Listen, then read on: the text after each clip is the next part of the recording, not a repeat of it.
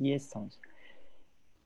Bienvenidos al, a la charla de El Estado y la Libertad de ANFE, es la primera que hacemos en, en Facebook Live. Con nosotros está Pepe Torra, desde México. Bienvenido, Pepe, a, a este evento. Eh, un placer tenerlo por acá con nosotros. Y nos acompaña eh, el señor Molina, que también es parte de, de ANFE. Eh, vamos a estar hablando por más o menos alrededor de una hora aproximadamente sobre, como dice el título, el Estado y la libertad, donde prácticamente vamos a resolver una gran pregunta, ¿verdad?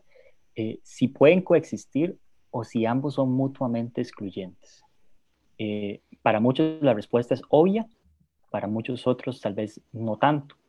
Y qué mejor discusión, o mejor dicho, qué mejor eh, charla que en tiempos de coronavirus o de COVID-19 cuando hemos visto que el Estado cada vez toma más posesiones de nuestros derechos o libertades. Entonces, eh, sin más preámbulo, les doy la bienvenida a ambos. Buenas noches. Buenas noches y, gracias por, por, acompañarnos ahí, ya las personas que se nos van uniendo a la, a la, al stream y al Facebook Live. Y gracias a Pepe también por aceptar la, la invitación. Eh, de conversar hoy con nosotros de, este tema. Hombre, gracias a ustedes, Sebas, eh, Rodolfo, y obviamente gracias a, la ANFE por invitarme, invitar a este mexicano a hablar eh, sobre el, rol del Estado. Qué cosas más interesantes. pero bueno, si quieren, vamos le dando. Muchas gracias. Claro. Como Sebas estaba, bueno, como Sebastián estaba diciendo, sí, en estos, en estos tiempos en los que tenemos eh, esta emergencia, esta situación del, del, coronavirus, se, eh, es más manifiesto la necesidad que tiene la gente de, buscar seguridad, primeramente, y al mismo tiempo de hablar mucho del tema de solidaridad, o al menos eh, eso, eso, es una de las, de las frases más recurrentes en, en las personas a la hora de, de, de verse enfrentadas ante un, una de estas eh, situaciones. Y, y, yo creo que esa es una, una de las premisas, ¿verdad? De, de, la cuestión que nos ponía Sebastián para que viniéramos a conversar hoy. Es, es si, si es posible que el, que el Estado coexista con la libertad o es, son simplemente antagónicos. Y bueno, pues eh, la seguridad y la solidaridad en manos del Estado normalmente conllevan eh, que el Estado vaya a coartar ciertas eh, libertades y no es nuevo además que el Estado se empiece a arrojar la capacidad de administrar seguridad y solidaridad.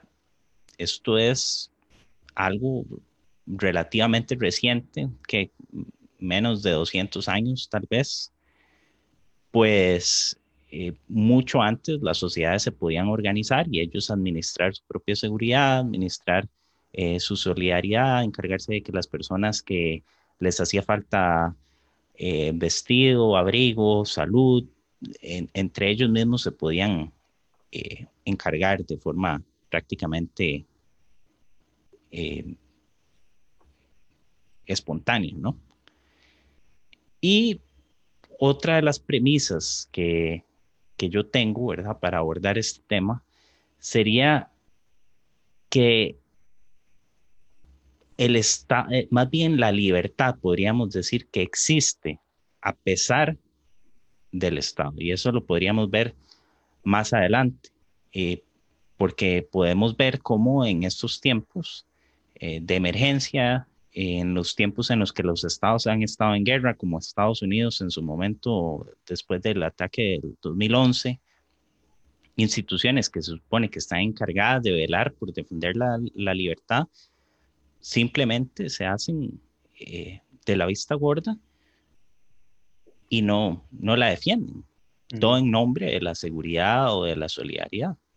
No sé, Pepe, si Sí, eh, partiendo mucho de esto, eh, había una pregunta que me hacía yo y es dónde surge el, Eh, mira, hay una lámina justo aquí en este momento que dice, bueno, el liberalismo clásico aboga por garantizar libertades individuales eh, del hombre a limitar el poder del Estado. Ahora, la pregunta ahí sería, en estos límites del poder del Estado, ¿dónde podemos ver una acción de Estado que no sea eh, un límite a la libertad? Y es algo que se torna un poco complicado de contestar, porque si bien se podría argumentar, por un lado, que el Estado eh, puede ser garante de ciertas libertades, como eh, principalmente los derechos de propiedad privada, eh, como esta institución que sería la encargada de pues vigilar que la gente los respete. Entonces podría uno pensar que se vuelve una institución necesaria para que existan ciertas, ciertas libertades.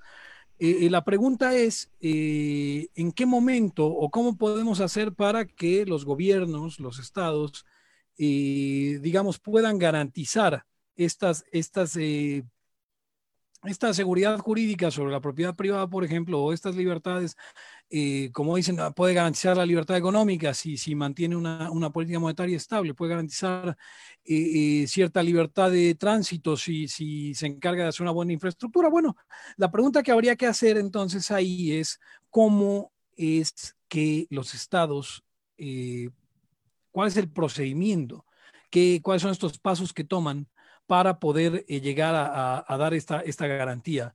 ¿No? Y, ya cuando empezamos a hablar de eso es donde empezamos a, empiezan a surgir estas complicaciones, eh, porque principalmente, bueno, sabemos cómo se financian eh, los estados.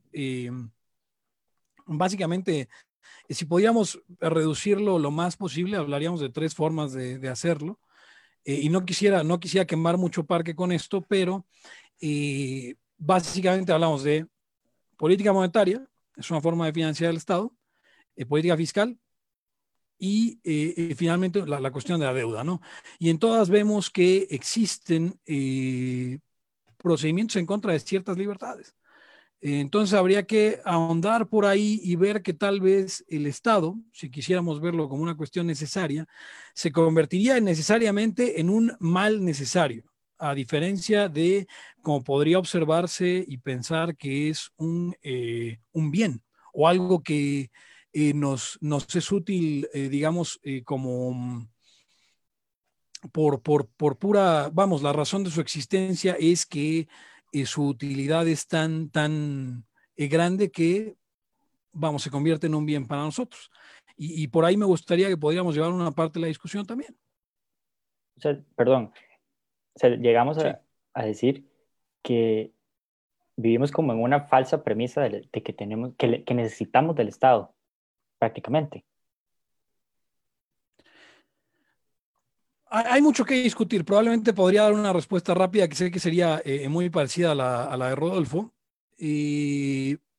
pero podríamos pensar que la existencia, vamos a suponer que la existencia del gobierno, del Estado, es necesaria. ¿Cómo podemos hacer que estos gobiernos eh, se financien sin atentar contra otras libertades? sin eh, reducir nuestra libertad económica, sin atacar eh, nuestro poder adquisitivo, sin quitarnos por la vía de los impuestos, que pueden ser robo, extorsión o como usted lo quiera ver, ¿cómo podemos hacer que los estados funcionen de esa forma? y uno podría pensarse ahí que eh, tal vez en poblaciones más pequeñas y más eh, conscientes, uno pudiera decir, bueno, los impuestos se pueden convertir en contribuciones eh, voluntarias de las personas. Y otra pregunta que surgiría ahí, que podríamos tomar tanto a Rothbard como a Nozick en esta discusión entre ellos de la, ¿cómo le llamaba Rothbard? La concepción inmaculada del Estado. Si un gobierno que se mantiene de contribuciones voluntarias es realmente un gobierno, es realmente un Estado. Sí, y, yo creo que en este punto del financiamiento es, bueno, mayormente la gente busca al, Estado como un ente que le, que le provea cierta seguridad y eso también es algo en, lo que Pepe acaba de mencionar de esa discusión que tenían Rothbard y Nozick, ¿verdad? Y, y trayéndolo más a, a, lo más próximo que nosotros tenemos, ¿verdad? Que es esta, esta situación con el coronavirus, también yo creo que además de la cuestión de financiamiento es dar un, par de pasos atrás y ver qué tan efectivo ha sido el Estado proveyendo esta eh, seguridad y si vale la pena que nosotros le busquemos dar este volumen de financiamiento que pretenden tener y que cada vez es, más grande. Y, yo creo que hay tres elementos que nosotros podemos ver históricamente de cómo ha funcionado el Estado eh, dando o facilitando la seguridad. Y, yo creo que se, lo podemos decir que se, se resume a tres puntos. Primero, que fracasa. Eh, y esto lo podemos ver muy próximamente eh, como es la lucha contra las drogas. El Estado ha sido incapaz de, de detener esta, como ellos lo, lo, han llamado, esta epidemia de las drogas. Han sido completamente incapaces. La inseguridad hay, hay barrios en Latinoamérica por los cuales las personas normalmente no pueden caminar o sufren asaltos, eh, secuestros, etcétera. Han sido incapaces los estados de resolver esto, no solo en Latinoamérica, también en Estados Unidos. Eh, después de la crisis del 2008, Detroit era un tierra de nadie prácticamente. Y también la piratería y la propiedad intelectual, una cuestión más, eh, más intangible, eh, como es la propiedad intelectual. El Estado ha sido también incapaz de garantizarle a las, a las personas la protección de su propiedad, ¿verdad? Y otra, otro punto es que el Estado siempre, o, o por lo general, ha sobredimensionado su labor como garante de seguridad. Y podemos ver lo que hizo Estados Unidos eh, con Irak, que aseguró que Irak tenía armas de destrucción masiva y eso terminó significando para el, el contribuyente eh, de Estados Unidos una carga terrible, ¿verdad? En,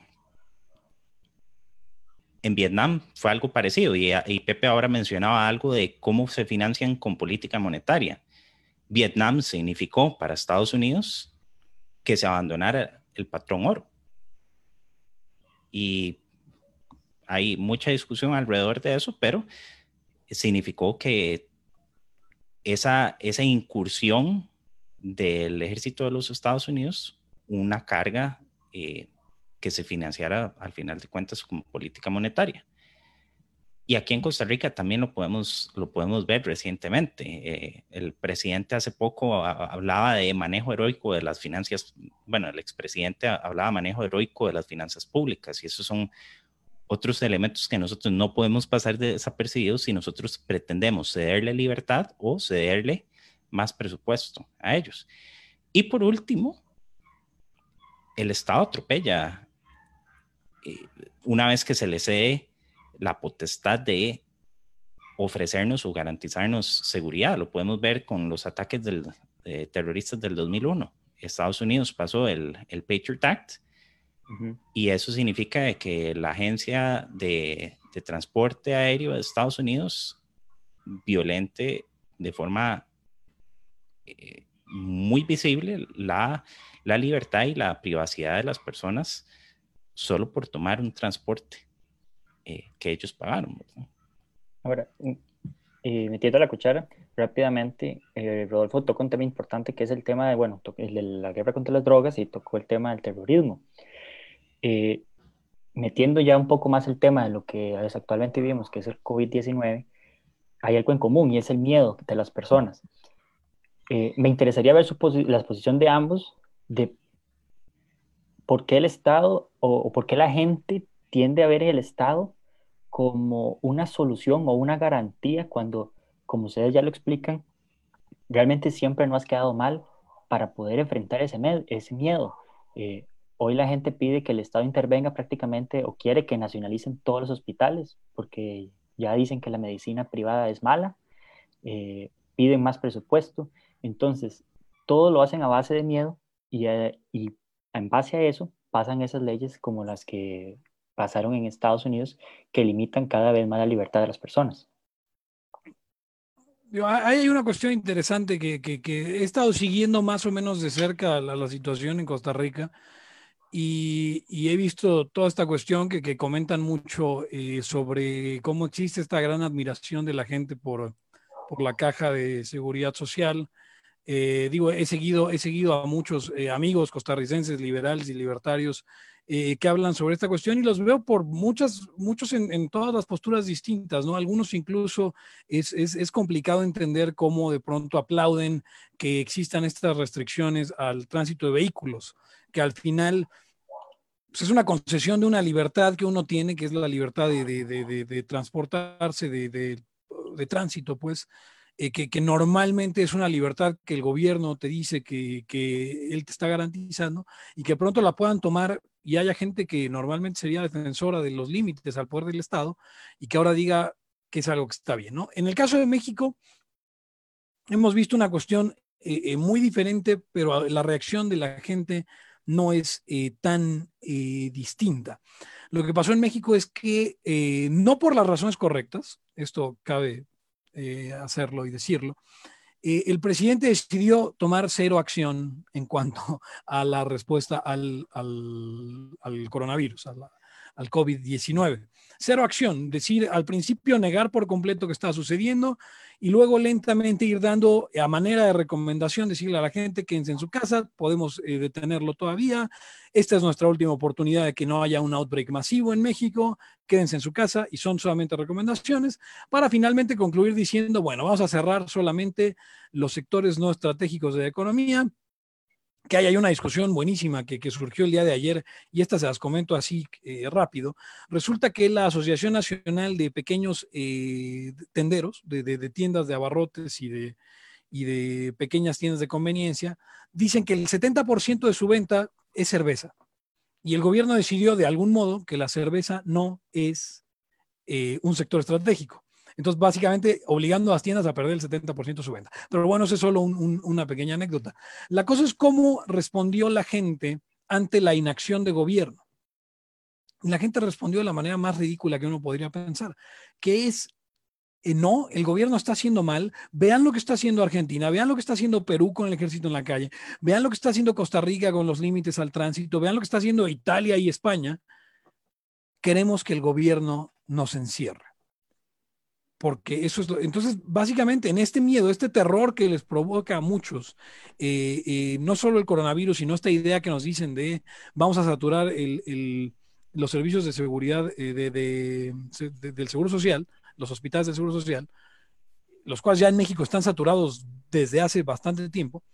Entonces, en esta idea de en esta idea de tenemos que aplanar la curva, de pronto la gente entra en pánico y, y como supongo ya no es eh, públicamente aceptado ir y, pedirle a Dios a la catedral que nos libre de esto, eh, pues tienes que pedírselo a, lo siguiente, eh, digamos, al, al, segundo en poder, ¿no? Y, y si Dios tiene todo el poder absoluto, pero el gobierno tiene este gran poder, pues hay que exigirle al gobierno que ellos sean los que nos libren de todo mal, porque el Dios no pudo. No, y, y ahí estás tocando un punto importante y es que, bueno, hay un concepto que se hizo popular hace, hace unos años que era ese, el FOMO o Fear of Missing Out o el miedo de quedarse afuera de una tendencia.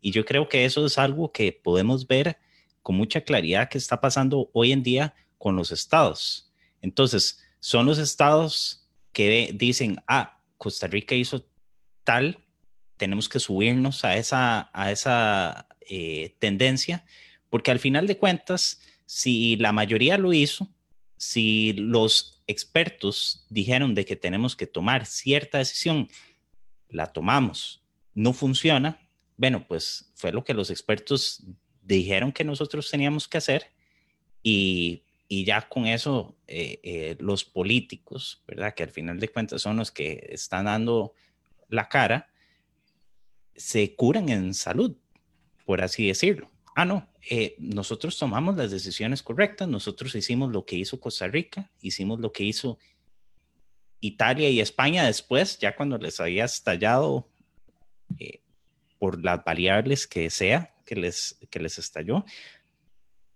Y eso es algo que a mí me parece eh, peligroso y, especialmente cuando existe una entidad supraestatal como es la Organización Mundial de Salud que ha demostrado mucha, eh, ¿cómo le podríamos llamar? Improvisación. Y, y los estados eh, la, la, atienden ciegamente sin tampoco tomar en cuenta otros peligros y otras situaciones como que las personas, hay personas que viven del día a día, que viven del, del, del dinero que logran ingresar a sus bolsillos en el día a día y que si no trabajan no tienen ingresos. Ya, ya nos revelaban ayer eh, que la cuestión del, del, mail de Taiwán, el 31 de diciembre y dos semanas después es que la, la Organización Mundial de la Salud es que reconoce eh, la, toda esta cuestión de los contagios del, del coronavirus, ¿no? Entonces eh, hay, hay, que cuestionarse bien siempre a quién se está siguiendo. Y en el caso de México, Rodolfo, la, la cuestión es que el gobierno eh, pareció como que, ok, sí, todos los demás están haciendo esto, pero estamos tan preocupados con nuestra popularidad que si hacemos una de estas medidas y a alguien no le gusta, mejor no hacer ninguna. Y entonces fue la gente la que tuvo ese miedo de quedarse fuera y, y veías a muchos mexicanos, principalmente de, de clases medias altas, decir, tenemos que hacer lo mismo que en, que en Italia, tenemos que hacer lo mismo que en España. Aun, aun, cuando en México había, estamos hablando que en México había 60 casos y esta gente estaba hablando, confirmados, y esta gente estaba hablando de hay que encerrarnos y no salir nunca. Eh, obviamente sin tomar en cuenta todo lo que podía pasar eh, con la economía, principalmente de, la gente que no está eh, en una clase social acomodada y que tiene que salir a trabajar. Tenemos un sector informal que es casi el, el 60% de economía de algunos estados, de algunas entidades federativas de México, y, es gente que no puede darse el lujo de quedarse en casa. porque uno piensa, lo escribí ayer en algo que todavía no publico, pero lo escribí ayer como, parece que la gente se está imaginando que la que la, la, cuarentena es, me levanto en la mañana, eh, prendo mi, mi, computadora, busco en Hit una, una, rutina de ejercicio, luego me baño, luego eh, me pongo una camisa planchada que me llegó de Mr. Jeff a domicilio, eh, luego eh, entro por Zoom a mi junta de trabajo, me dan mi briefing del día, termino mi trabajo rápidamente, me siento a ver Netflix, pido comida en Uber Eats y se acabó. Eh, me duermo y a otro día lo mismo la gran mayoría de la gente eh, no, no, está en esas, en, esa, en esas condiciones de vivir una cuarentena tan cómoda y muy probablemente al cuarto día ya esté preguntándose qué voy a comer mañana. En el, caso de algunos, en el caso de, de, otros, puede ser que al segundo día ya no sepan qué van a comer al otro día. Eh, y por este miedo de quedarse atrás, como dices, eh, estaban exigiendo ya al gobierno que nos encerrara sin siquiera racionalizar un poco lo que la cuarentena implicaba eh, tanto por la cuestión social como la cuestión económica. No todos tenemos la posibilidad de, de, tener terapia, sesiones de terapia eh, por la depresión que nos causa la cuarentena online. Y, y, ahí pasa algo.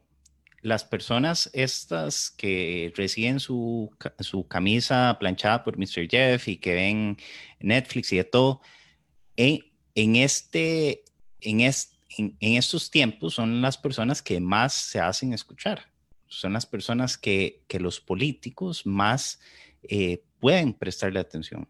Hace, hace unos años tal vez eran más el sector que nosotros podríamos llamar popular, los que más se hacían escuchar. Y, y yo estaba leyendo eh, es, esta semana a, a Rothbard en, en, el libro Manifesto Libertario y Rothbard en un punto está hablando sobre la guerra de Vietnam y él dice que muchas de las personas que toman ciertas decisiones de seguridad muy similares a las que estamos viviendo ahora son personas que para los creyentes de la democracia de, eso debería ser muy grave. Son, son tecnócratas u operadores que son prácticamente ajenos a procesos electorales. Entonces, y, y, yo ahí he estado viendo también lo que está pasando en México con este eh, Gatel, eh, no sé, creo que es el ministro de Salud. Es el viceministro de, de, Salud. Ah, bueno, el viceministro de Salud tomando decisiones ahí medio erráticas, es una persona que no está sujeto a un proceso electoral, aquí en Costa Rica, el ministro de, de, de, salud tampoco es una persona sujeto a un proceso electoral, que el día de mañana, si nos damos cuenta que las medidas que estaban tomando eran muchísimo más estrictas de lo que debieron ser, él por su cabeza no va a pasar más. Eh, él sigue teniendo su plaza en propiedad en el Ministerio de Salud, va a seguir cobrando su salario.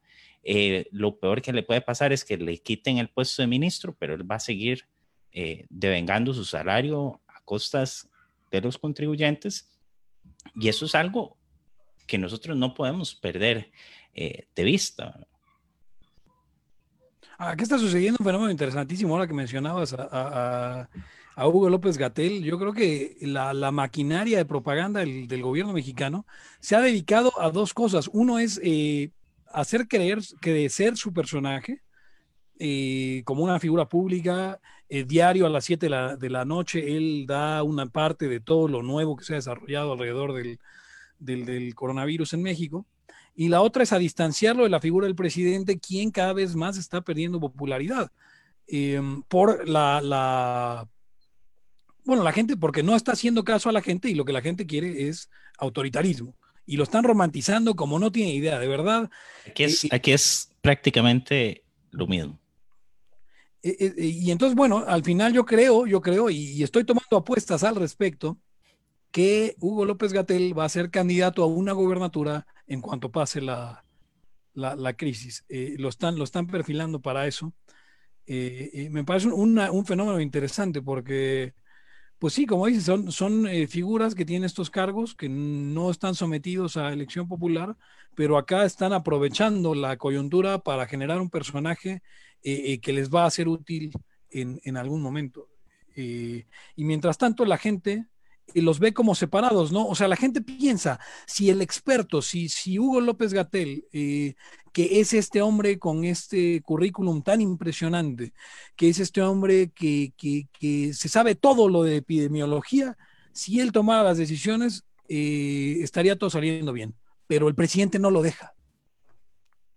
Cuando son empleados del presidente y responden a él solamente. Sí, acá, no, estamos teniendo tanto ese, divorcio o porque acá las personas sí, o, al menos el Poder Ejecutivo sí ha seguido mucho la línea que podríamos suponer ha fijado el mismo ministro de Salud. Pero al final de cuentas, llegamos al, mismo final del, del camino. Son personas que están tomando decisiones que pesan muy fuertes sobre todas las personas, sobre toda la economía y sobre toda la salud, al final de cuentas también. Y, y si nosotros nos pusiéramos a, en, en, en, los zapatos del demócrata más demócrata, eh, pues es algo que les que debería preocupar, eh, que, que, son tecnócratas completamente ajenos a, a procesos electorales. Ah, sin embargo, es parte, es parte de esta, creo yo, es parte de esta, esta cuestión de, ver de forma un poco romántica el autoritarismo en este momento de, crisis, ¿no? Porque al final eh, la gente tiende a confiar en la palabra del experto y en este caso que haya tecnócratas ahí, aunque nadie haya votado por ellos, aunque nadie los haya elegido, le hace a la gente tener una confianza extra en, en el gobierno, como decir, es que claro, escogieron a las personas indicadas para manejar esta crisis, escogieron a la gente que sí sabe, ¿no?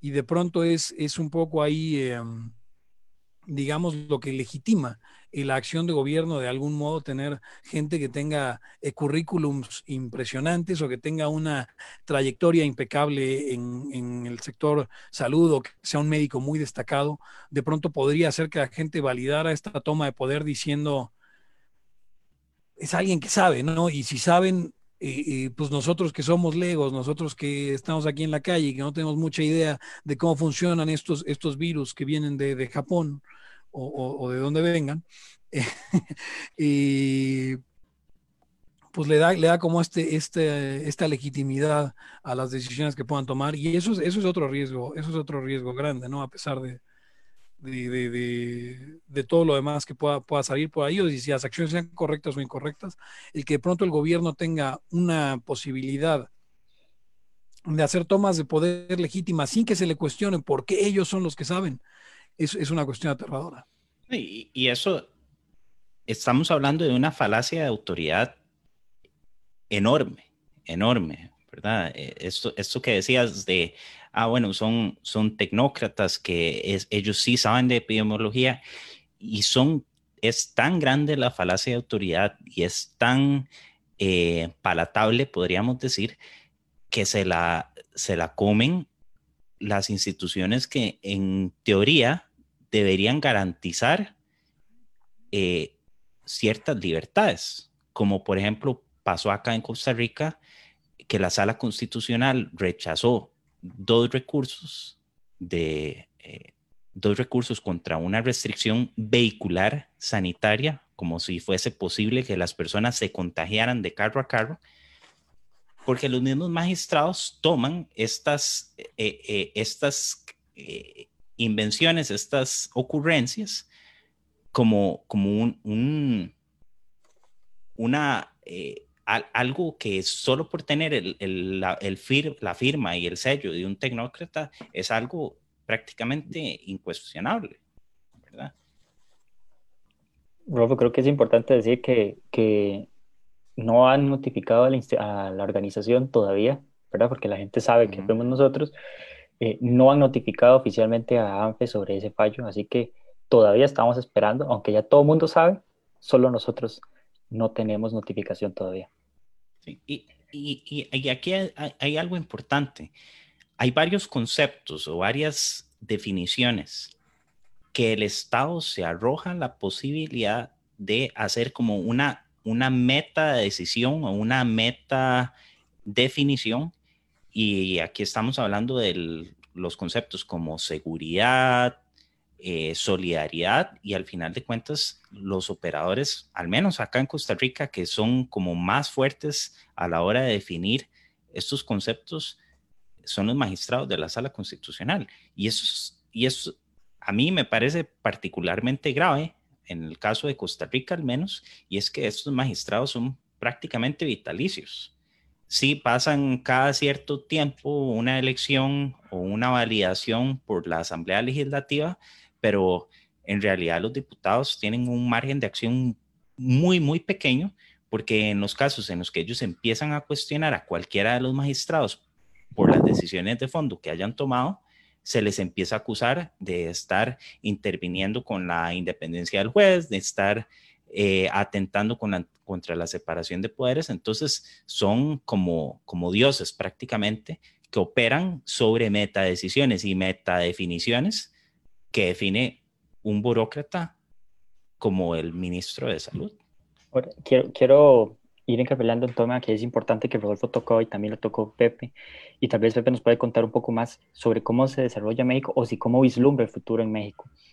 Eh, en la pantalla está un artículo que escribió el New York Times sobre cómo los gobiernos han ido amasando más poder con este tema del coronavirus dentro del artículo había una pregunta, y bueno, y ahí está de hecho la pregunta muy interesante, que dice que si estarían dispuestos a dar marcha atrás a todo ese montón de políticas que hoy están aprobando para eh, quitarse el poder. Entonces, yo creo que es una pregunta válida y que hay que cuestionarlos, porque si no nos van a estar quitando más libertades y nadie los va a estar cuestionando, justamente por esa misma falacia de autoridad.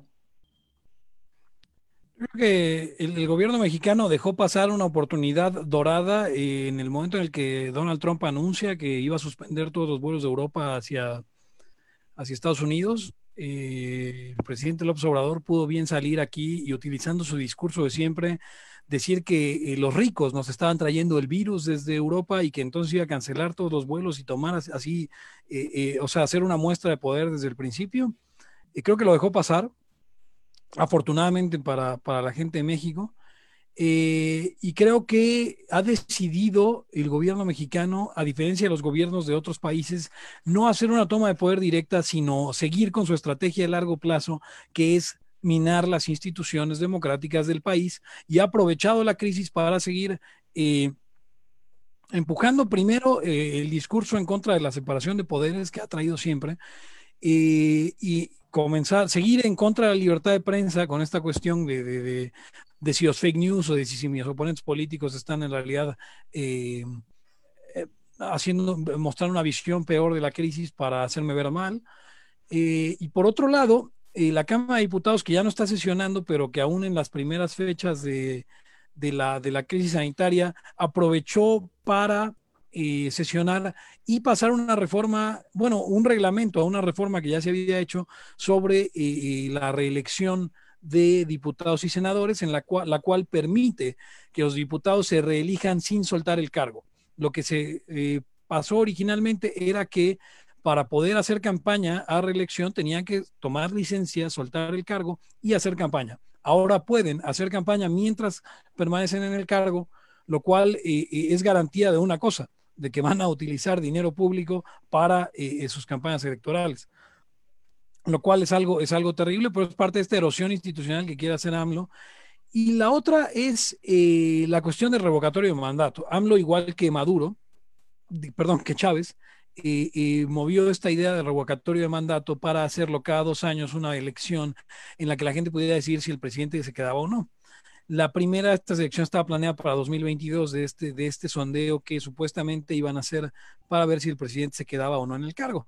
El Instituto Nacional Electoral dijo que no iba a ser vinculante esa decisión y que de entrada la consulta estaba en contra de la Constitución.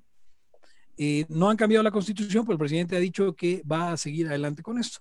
Ahora lo que promovió ayer es que como la gente está tan harta y salió ayer eh, en, las, en las encuestas de opinión, la primera que él por primera vez en dos años de mandato ya está eh, con menos del 50% de aprobación entre la gente, eh, lo cual es una buena, muy buena noticia para México. Y la otra que su partido Morena tiene menos del 18% de intención de voto en la elección intermedia, que es el año que viene. Entonces lo que él dijo ahora es que van a mover la cuestión del revocatorio de mandato a 2021 eh, para aprovechar la elección intermedia, lo cual simplemente va a hacer que el presidente pueda estar en campaña a favor de él y su partido en un año electoral, en el que obviamente esto va a ayudar a que su, partido vuelva a, a agregar este, intención de voto es una cuestión preocupante, pero sí él ha apostado más por la estrategia de largo plazo de erosionar por completo las instituciones democráticas antes que hacer una toma de poder violenta por la crisis que podría ser eh, peor vista por sus mismos seguidores y por el general de la gente. Aunque claro, no estoy diciendo que la gente en este momento no le aplaudiría si decidiera eh, eh, encerrarnos en, nuestras casas y, no dejar salir a nadie a trabajar, porque aparentemente eso es lo que están solicitando. Pero creo que no contaban con que la gente iba a entrar en esta, en esta locura de exigirle al gobierno que nos tratara como, como eh, animales. Sí, es un tema, güey. Y yo creo que a, cierto punto también la, cultura laboral y, las, eh, digamos, instituciones de derecho eh, laboral que existen en México y, las que existen en Costa Rica también hacen esa, esa diferenciación. Yo siento de que acá en Costa Rica la gente no es tan consciente de, de lo que significa vivir el día a día. Y también con lo que estaba mencionando Pepe de lo que está haciendo AMLO en, en, México, aprovechando de, pasar mucho de su agenda. Yo creo que acá también en Costa Rica estamos eh, cerca y, yo creo que no solo en Costa Rica, en, en otros países ahora se discute mucho de, del, del Universal Basic Income, ¿verdad? Que es la, bueno, la renta básica universal y yo creo que eso es uno de los caballos que viene con mucha fuerza para el futuro de muchos, de muchos países. Y ahí también, eh, como decíamos antes, es como esa, eh, eh, ese miedo de quedarse afuera de la tendencia. Y, y eso es algo grave, algo preocupante porque viene revestido de ese argumento de solidaridad. Y, y eso definitivamente va a coartar muchas libertades y mucho del, dinero de, las personas, ¿no? Bueno, base de solidaridad es como quieren aprobar más impuestos, ¿verdad? Yo creo que eh, En Costa Rica en eso estamos claros y somos claros de que ningún impuesto es, es solidario, porque son coercitivos al fin y al cabo. Eh, con el tema de las libertades, ya hemos, ya hemos hablado bastante de que el Estado pues, ha ido minando poco a poco lo que es el tema de las, no solo las instituciones, sino las libertades de las personas. Ahora, ¿cómo podemos hacer para que las personas salgan de ese letargo que, que nos encontramos? Porque prácticamente se ve imposible. Cada día que uno cuestiona al gobierno, eso parece como si fuera un ejército de personas eh, que prácticamente lo tratan a uno como si fuera que está loco o que uno es antipatriota, pero no quieren ver la, la otra cara de la moneda, que es justamente esto lo que estamos conversando.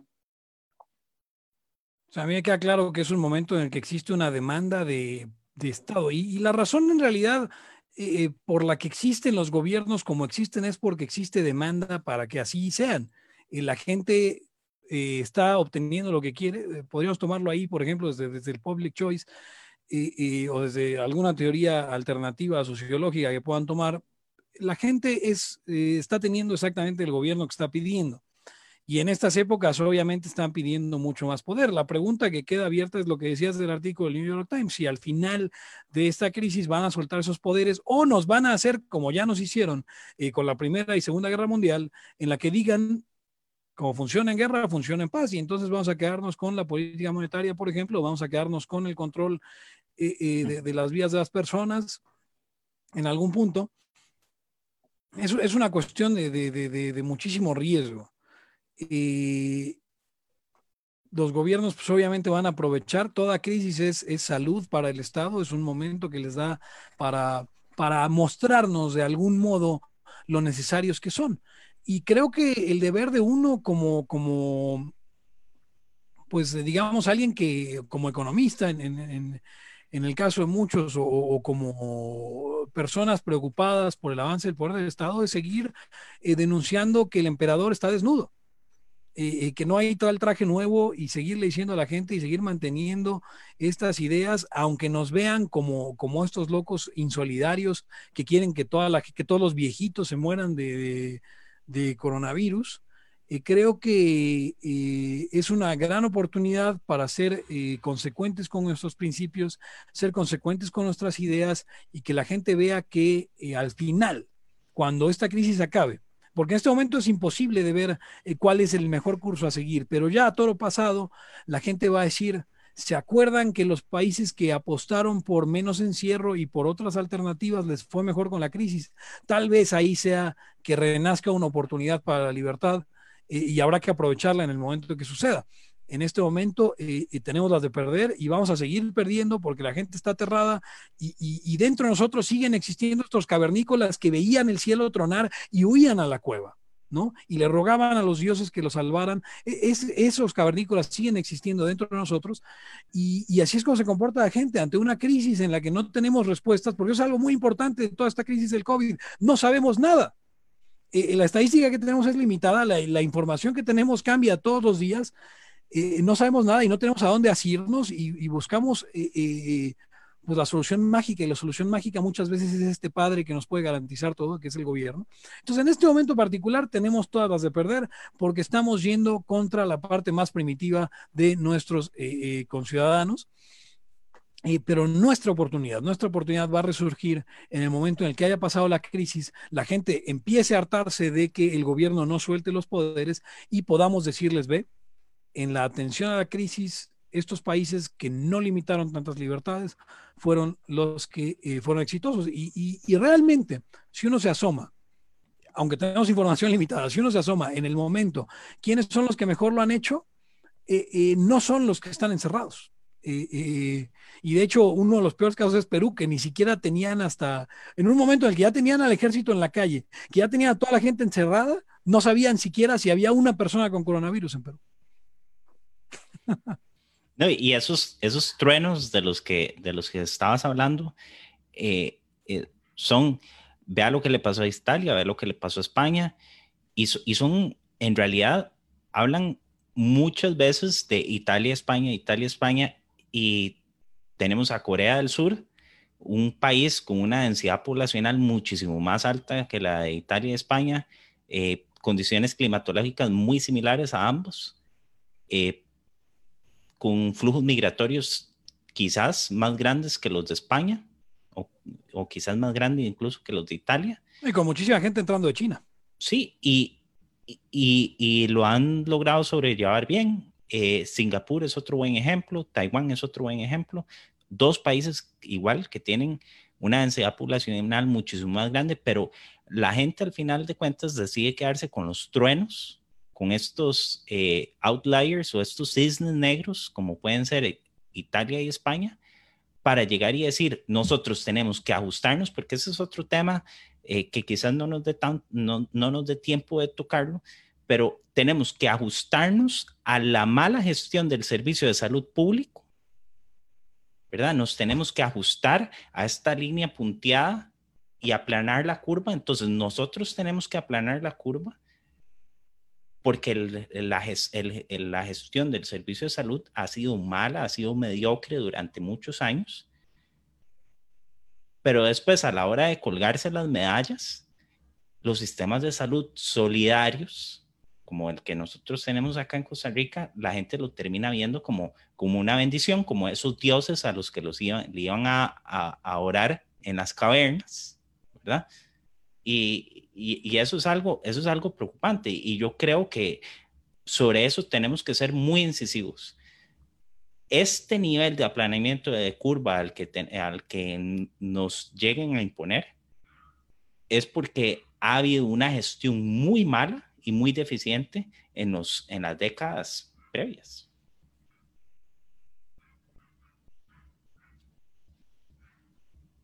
Y ahí es una cuestión que, que, la gente luego se niega a ver. Aquí afortunadamente eh, ya no existía esa confianza. Esa, yo, yo veo eh, realmente incrédulo a la gente eh, respondiéndole al, al Twitter de, de, de, tu podcast, Rodolfo, bueno, del tuyo y de, Andrés y Adrián. Eh, eh, respondiéndoles, eh, defendiendo a, la seguridad social como si fuera... en México eso no está pasando, afortunadamente. En México la gente ya había dejado de confiar en el, seguro social hacía mucho tiempo. pero igual siguen clamando porque alguien los, los, los, rescate desde el cielo y, quieren aplanar una curva que ya hace mucho tiempo se rebasó la línea punteada con el, em, toda esta cuestión. Entonces, eh, pues igual existe la posibilidad de que todos esos rezos caigan en oídos sordos y al final no, no se desarrolle un amor por el gobierno medio insano. Por ahí, no sé. Es un, una, digamos, una gota de, de, esperanza que nos queda acá en México. Ahora, para ir, para ir, para ir cerrando, creo que hemos tocado puntos bastante importantes con lo que es el tema del Estado, la libertad y el, actualmente con el coronavirus. Eh, a mí me queda claro, pero creo que sería bueno escuchar las conclusiones de cada uno de ustedes, saber si la libertad puede coexistir con el Estado o son mutuamente excluyentes, al fin y al cabo. Dale vos, Pepe. Ok, eh, vamos, eh, creo que habría que hacer, eh, hacer una construcción lógica desde todo lo que hablamos hasta, hasta concluir esta idea, eh, podría ser complicado. Sin embargo, eh, podemos apegarnos a la evidencia y ver cómo cada espacio que el Estado asume eh, de nuevas responsabilidades que se le asignan, de nuevas responsabilidades que la gente pide que le toman, requiere específicamente que se nos quiten y se nos limiten más libertades, sea por el lado de las libertades, eh, eh, digamos, las libertades físicas, como estas restricciones a movilidad, esta obligación de estar em, atrapado en casa o, o digamos, el caso acá de, México, lo que les contaba con la cerveza, esta libertad de decidir eh, qué me voy a embriagar, entonces, si le pedimos al gobierno que de pronto tome todas estas atribuciones, lo que vemos son límites a nuestras libertades por ese lado, también por el lado más intangible, y bueno, no intangible, por el lado de las libertades económicas. Si el Estado tiene que asumir más responsabilidades, tiene que quitarnos más dinero, eh, eh, y obviamente eh, no es dinero que se va a usar específicamente para los fines, porque el gobierno también tiene que vivir de algo y se van a llevar una, una, buena parte, ¿no? Entonces estamos ante esta idea en la que llega el asaltante y nos dice, dame tu dinero, te mato, pero si tú me das tu dinero y no te mato, eh, te voy a regresar el 30% en, eh, como bienes y servicios. Eh, no es el peor de los tratos, el peor de los tratos es que te maten, pero el no es, por supuesto que no es el mejor de los tratos, el mejor de los tratos es donde no te quita nada y tú tomas las decisiones, ¿no? Entonces, este 30% que nos devuelven, este 70% que nos quiten o, el porcentaje que sea, es necesariamente un límite a la libertad.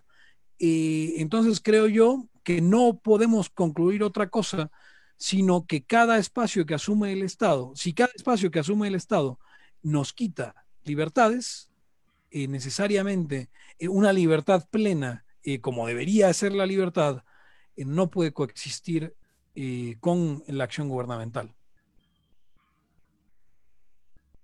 O sea, son mutuamente excluyentes. Sí. Sí, yo, yo, yo concluyo prácticamente lo mismo. Eh, siempre que, le, que, pidamos solidaridad, seguridad, salud al Estado, eh, se, va, a anteponer. En algunos casos el, porcentaje de libertad o de dinero que nos va a quitar el Estado, dependiendo del Estado, va a ser más grande, en otros lugares va a ser menos, pero al final de cuentas siempre va a estar quitando una porción y, yo creo que en este momento nosotros tenemos libertad y esa libertad existe a pesar del Estado. Eh, eh, el, Estado es incapaz de garantizar libertad. Eso es, es una contradicción en, los términos. Y, e incluso nosotros podemos ver que en países muy cerca de, nuestro hemisferio, eh, países como Cuba y Venezuela, las personas tienen pequeñas lagunas de libertad, todavía pueden hacer ciertas cosas, pero eso, eso solo sucede a pesar del Estado. Y, no podemos perder eso, eso de vista. Y, y, sí, o sea, yo concluyo eh, básicamente eso, eh, que son mutuamente excluyentes y, y las libertades que tenemos ahorita son a pesar del Estado. Perfecto. Yo creo que eh, queda claro, ¿verdad? Realmente eh, el Estado y la libertad son muy difíciles que puedan coexistir de manera conjunta. Eh, y es complicado de que el Estado, cada vez que tome una acción, no nos quite, pues, ya sea plata o libertades o derechos, lo que como quiera llamarlo, prácticamente obligándonos, ¿verdad? No, ni siquiera nos preguntan. quiero agradecerles igual a Rodolfo, a Pepe, a Torra desde México. Muchas gracias por el espacio, por el tiempo. Creo que ha sido una conversación bastante interesante, bastante rica, que las personas que nos escucharon, ojalá, eh, si estaban con duda, que abran los ojos y que pues puedan, puedan cambiar. Eh, quiero aprovechar para decir, bueno, eh, ambos tienen un podcast eh, yo les recomiendo que los puedan escuchar. Son podcasts completamente independientes. Eh, no sé si Pepe nos puede dar información sobre el de él.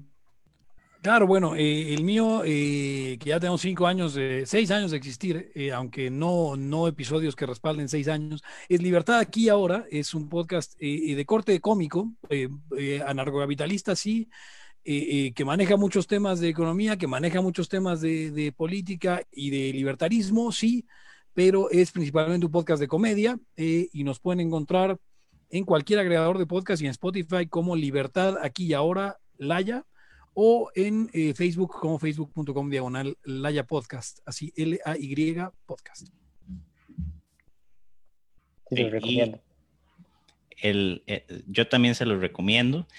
Y el que nosotros tenemos se llama Deliberando este lo pueden encontrar en, sus agregadores de podcast en Spotify, lo pueden encontrar, eh, ya les digo exactamente, como DE-liberando. Y somos eh, tres libertarios, los tres eh, somos parte de la Asociación Nacional de, Fomento Económico, pero este podcast es, es independiente a ANFE.